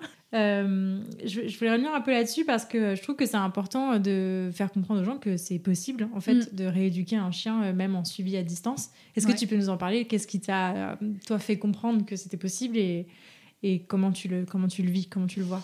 Bah alors déjà, moi, Moka, j'ai fait que... euh, L'éducatrice qui m'a suivie, elle m'a suivie qu'à distance. Et ça a très très bien marché parce qu'en fait, pour beaucoup de chiens, rajouter quelqu'un en présentiel, ça rajoute des critères, tu vois, Mhm. ça change la situation. Euh, aller sur un terrain, ça change complètement l'environnement.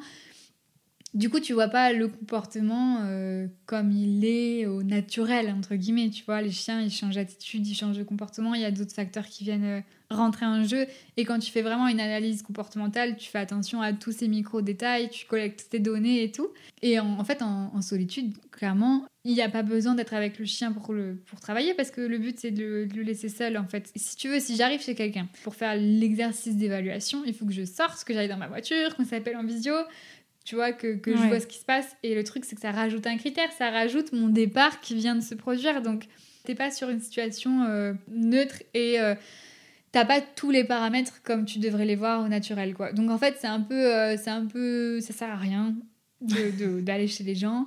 Oui, tu peux, ça peut servir de voir le chien, mais dans d'autres contextes, tu vois, de voir comment il est en balade, est-ce qu'il est de nature anxieuse, est-ce qu'il prend des initiatives, qu'est-ce qui se passe, quelle est sa personnalité, quel est son langage corporel, ça, ça peut toujours servir. Mais j'ai pas besoin de ça. Les gens, ils m'envoient des tonnes de vidéos. Je pense que je vois mieux le chien que si j'étais avec lui parce que euh, je peux mettre pause, je peux regarder autant de fois que je veux, je peux recomparer et me dire euh, Ah ouais, attends, elle m'avait envoyé une vidéo il y a deux semaines quand il se balade. Et là, il fait exactement la même chose avec sa queue. Alors, qu'est-ce que ça veut dire? Tu vois, c'est un peu euh, Sherlock Holmes, quoi. Ouais, ouais. Oui, puis c'est vrai que même, enfin moi, j'ai vu vécu que sur des stages, mais euh, j'ai vécu beaucoup de fois la situation déjà où euh, en fait, ah bah voilà, on est là donc il se passe rien. Bah ouais. Parce qu'en fait, oui, la présence de l'éducateur fait que c'est pas une situation normale. Donc C'est euh, ça. Et en fait, euh, bah, il y a plein d'études qui montraient que le travail à distance, même sur des problématiques d'agressivité, de réactivité, c'est possible et c'est ça Mm. marche très bien, quoi. ouais. Et euh, sur la solitude, c'est clairement, euh, ça sert à rien d'être là, en fait. Et euh, justement, il n'y a pas besoin d'agir directement sur le chien, déjà. Quand on est en- dans la bienveillance, il n'y a pas besoin d'agir directement sur le chien pour, euh, pour avoir des résultats en rééducation comportementale. Et là, la solitude, c'est la même chose. J'ai juste besoin d'observer le chien, d'apprendre à le comprendre et de l'exposer progressivement à des choses qui, euh, qui, sont, euh, qui restent en dessous de son seuil de tolérance. Et voilà, donc en fait, euh, moi, je, je- je travaille beaucoup avec les caméras de surveillance parce que en fait, tu peux rentrer dedans. Donc comme ça, je peux voir ce qui se passe sur mon téléphone. Et on fait les sessions. Et après, moi, j'écris tout dans mon tableau de collecte de données.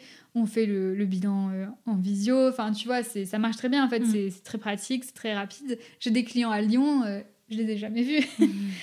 En Oui, vrai. puis au final, vous voyez plus. euh, il me semble que le, le suivi est plus euh, rapproché, Ouais. en plus en visio, que ce que tu peux faire dans- c'est ça. en, en physique. Bah là, moi, je travaille sur des forfaits où j'ai deux sessions par semaine de 30 minutes où on fait des exos Ouais. en live. Donc, tu Mm. vois, je les, je les vois ce que tu souvent. peux pas faire quand euh, l'éducateur Ouais. se déplace. Et puis ça te, tu vois, ça, ça te, en tant que, que, que client, ça te fait gagner du temps. T'as pas à te Mm. déplacer, t'as pas de frais d'essence, enfin. Et ça sert à rien en plus. Donc euh, voilà, Ouais, on ouais. fait deux sessions semaine. À côté de ça, euh, on parle par message tous les jours. Enfin, tu vois, quand, euh, quand ils font pas les sessions avec moi, ils m'envoient, enfin, ils m'envoient les vidéos, ils me disent regarde là, j'ai un doute et tout. Moi, je regarde leur tableau, ils écrivent tout, et puis après, tous les jours, je leur refais leur plan de travail. C'est vraiment un truc, euh, c'est un suivi. C'est pour ça que j'appelle ça forfait intensif. C'est parce que c'est mm. le but. Le premier mois, c'est vraiment de leur donner les clés pour les mettre sur les rails et qu'après ils soient capables en fait de créer eux-mêmes leur plan de travail, de lire leur chien.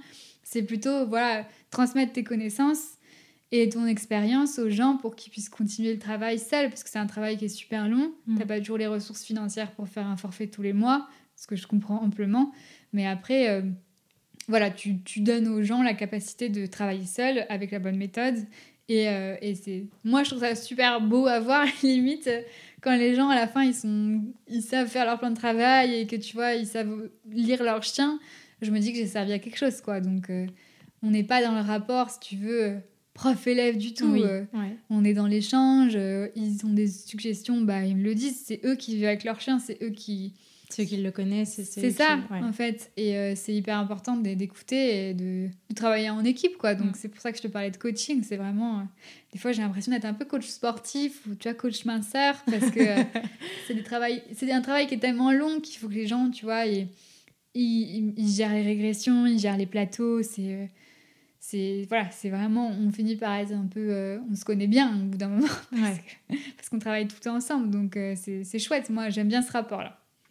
Moi, ce que, ce que, ce que j'aime beaucoup dans le suivi à distance, et là, tu viens de commencer à mettre le doigt dessus, c'est important aussi de, de rappeler que on fait pas appel à un éducateur pour qu'il rééduque notre chien on fait appel à un éducateur pour que l'éducateur nous transmette des clés pour qu'on puisse éduquer notre chien. Mm. Et ça, c'est ça qui fait toute la différence et qui se voit qui est très très visible dans le suivi à distance, c'est que bah voilà en fait ça revient à la fonction même de l'éducateur canin qui est de te donner des connaissances, qui est peut-être de te montrer des exercices, mais qui est surtout d'apprendre à lire ton chien et à devenir l'éducateur de ton chien. C'est ça.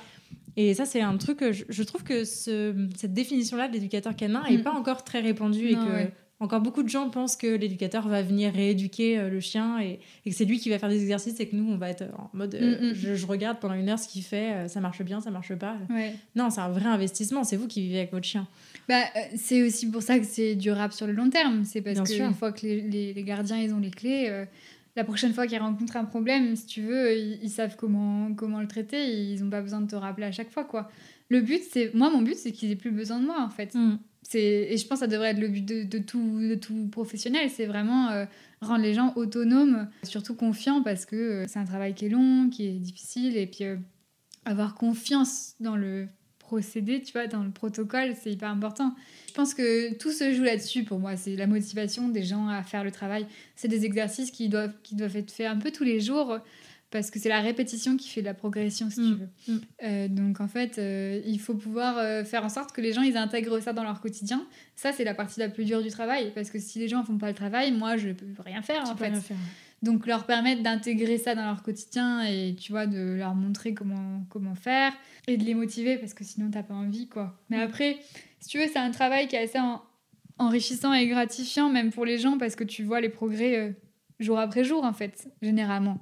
Hors régression et plateau, tu vois, tu vois ton chien qui se détend, tu vois ton chien qui avance, qui fait même si c'est 3 secondes de plus, tu vois, t'es content quoi. Donc euh, au bout d'un moment, ils y prennent un peu goût, je pense. c'est cool. On va passer à la partie euh, conseil. Qu'est-ce que tu dirais ou quel conseil tu donnerais à quelqu'un qui euh, aurait un chien qui souffrirait de problèmes liés à la séparation? Alors déjà, ce que dirais, c'est euh, vous n'êtes pas seul parce que ce que je te disais, c'est ultra isolant, c'est isolant sur tous les plans, la vie sociale, la vie perso, la vie pro. et c'est aussi isolant parce que tu as du mal à trouver des gens qui vont vraiment donner des conseils qui fonctionnent sur le long terme et qui sont vraiment bien formés là-dessus. Donc vous n'êtes pas seul, il y a plein d'autres gens qui ont ce problème. Euh, voilà, il faut, tu vois, trouver une communauté. Euh, c'est important aussi pour euh, essayer de garder son, sa motivation et puis voir que ouais, c'est possible de, progresser, s'intéresser au parcours des autres et tout. Après, comme conseil, forcément, se faire accompagner par un professionnel qui est formé dans ce, dans ce domaine, c'est ultra important parce qu'en fait, quand tu as un chien qui, qui, a ce type de problème, généralement, t'appelles un professionnel quand t'en peux plus. Et t'as pas le temps, en fait, d'essayer des méthodes qui marchent pas. Parce que qu'est-ce qui se passe? T'essayes, ça marche pas, tu perds espoir, tu dis j'ai tout essayé. Alors ça, je l'entends très souvent, le j'ai tout essayé. Alors qu'en fait, même dans la méthode que je te propose, c'est possible de mal la faire. Tu vois, c'est possible d'exposer trop le chien, d'aller trop vite. Euh, c'est vraiment des trucs assez précis et euh, minutieux. Et en fait, euh, tomber tout de suite sur la bonne personne, ça te fait gagner un temps fou, quoi. Et t'as pas le temps de t'épuiser moralement et émotionnellement à essayer plein de trucs et à voir que ça marche pas et après à te dire qu'est-ce que je vais faire de mon chien. Enfin, voilà, c'est une problématique assez lourde. je pense trouver quelqu'un de confiance, c'est euh, c'est vraiment important. c'est un mm. peu la base. Et puis après, euh, bah, les conseils, euh, on a déjà un peu parlé, mais c'est vrai que gérer le quotidien, c'est hyper important. quoi. Arrêter d'exposer le chien aux expériences négatives. Il y a des gens qui disent autant essayer de, si tu veux, si tu peux pas faire garder ton chien, utiliser une pièce de confinement qui est différente entre quand tu, fais des absences où tu sais qu'il va paniquer et tu fais des absences et là tu travailles pour que si tu veux euh, la pièce elle soit pas associée aux expériences négatives. Pour moi, je pense qu'on peut quand même faire mieux. Il y a beaucoup de possibilités de garde, même pas payantes. Il y a, il y a des choses à faire. Euh, voilà, laisser son chien dans un état de panique, même si c'était pas dans la pièce du travail, c'est quand même assez. Euh, moi, je sais pas comme ça que j'aime travailler et je, je, préfère aider les gens à trouver des solutions de gestion du quotidien, quoi. Mmh. Donc c'est voilà, trouver ces solutions de gestion, se renseigner et surtout pas paniquer quand on, on lit. Euh, ne laissez pas votre chien seul parce que c'est pas c'est pas impossible en fait, c'est pas si compliqué que ça. Euh, il y a des cas où c'est très compliqué, je l'entends très bien, mais euh, dans il y a plein de solutions. Dans beaucoup de cas, il y a beaucoup de solutions et c'est que temporaire en fait. Enfin, c'est vraiment ça le truc qu'il faut se dire, c'est ne paniquez pas parce que c'est de l'investissement sur le long terme en fait. Ouais. C'est vraiment un peu s'enquiquiner sur le court terme, mais pour être tranquille euh, le reste de la vie. Donc autant faire ça bien et tout donner, et après euh, que ça soit bien fait, quoi. Mm. J'aimerais te poser la question signature de ce podcast. Qu'est-ce que Mocha a changé à ta vie? Qu'est-ce qui t'a appris? Alors, qu'est-ce qui a changé à ma vie? Beaucoup de choses. Il y a la boîte de mouchoirs juste à côté si t'as besoin. bah écoute, tu vois, je, je trouverais même pas un truc. Il m'a vraiment appris énormément. Il m'a appris à beaucoup nuancer euh, ce que je lis en théorie et ce que, comment je pratique. Et surtout, il m'a appris euh, ce que c'est de se retrouver avec un chien où en fait tu te retrouves dans une impasse. Et ça, c'est hyper dur à vivre. Parce que quand t'aimes ton chien, t'as pas envie de, devoir euh, t'en séparer, quoi. Mais en même temps, des fois, t'arrives au bout de ton énergie mental, émotionnel, tout ce que tu veux, t'en peux plus et t'as pas de solution. Donc t'es obligé de continuer à gérer ton chien. Tu vois, tu peux pas faire de pause. Tu peux pas te dire, bah, je pars deux, jours en week-end, je fais un break. Tu peux pas en fait. Du coup, ça m'a appris à toujours trouver des solutions, même quand je pense qu'il y en a pas, et à me concentrer toujours sur le verre à moitié plein ce que je te disais tout à l'heure, c'est si tu veux voir les mini progrès et te réjouir de micro trucs. Et en fait, moi, je suis quelqu'un de base qui a du mal à lâcher prise. Et pour le coup, c'est vraiment le truc qui m'a appris. Parce que si tu lâches pas prise, en fait, t'es assez. Euh, t'es déprimé euh, souvent, quoi. Donc il faut apprendre à se réjouir des micro progrès, à lâcher prise. Et, euh, et en fait, à pas trop essayer de prévoir ce qui va se passer, tu vois pas calculer en mode ok là j'ai fait deux secondes donc ça m'a pris euh, deux semaines. Alors du coup euh, dans six ans peut-être que je ferai 30 minutes quoi.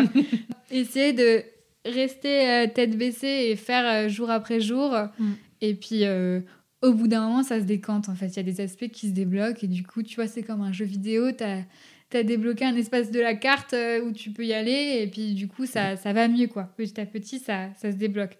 Mais ouais cet aspect lâcher prise trouver des solutions même quand il n'y en a pas, et puis euh, toujours creuser plus pour euh, mieux comprendre euh, le, comportement, quoi. Donc, donc ça, c'était chouette. C'est trop cool.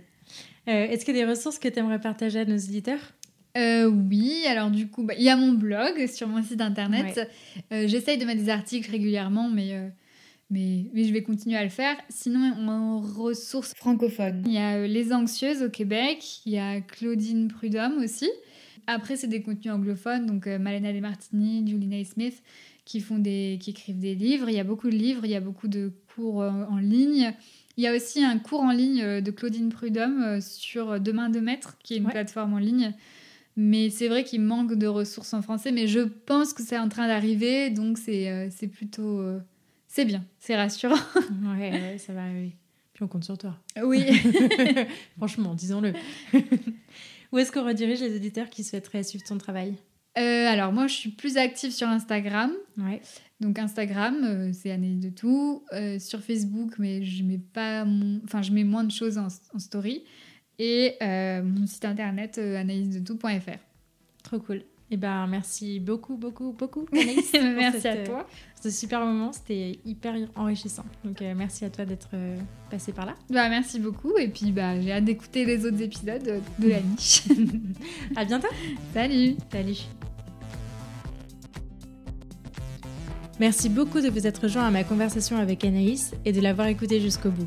J'espère que ce nouvel épisode vous a plu et si c'est le cas, je vous invite à en parler à des amis qui pourraient aider et à le partager sur les réseaux sociaux en nous taguant Anaïs de tout et la niche aventure. Si vous souhaitez soutenir ce projet, vous pouvez aussi me laisser une note et un commentaire sur la plateforme que vous utilisez pour m'écouter, ça aide beaucoup les podcasts à se développer. Pour enrichir votre écoute, n'hésitez pas à visiter mon site laniche-aventure.fr Enfin, pensez à vous abonner et à me suivre sur Instagram pour ne rien rater des prochains épisodes, ils arrivent très vite. D'ici là, prenez soin d'eux, prenez soin de vous et je vous dis à la prochaine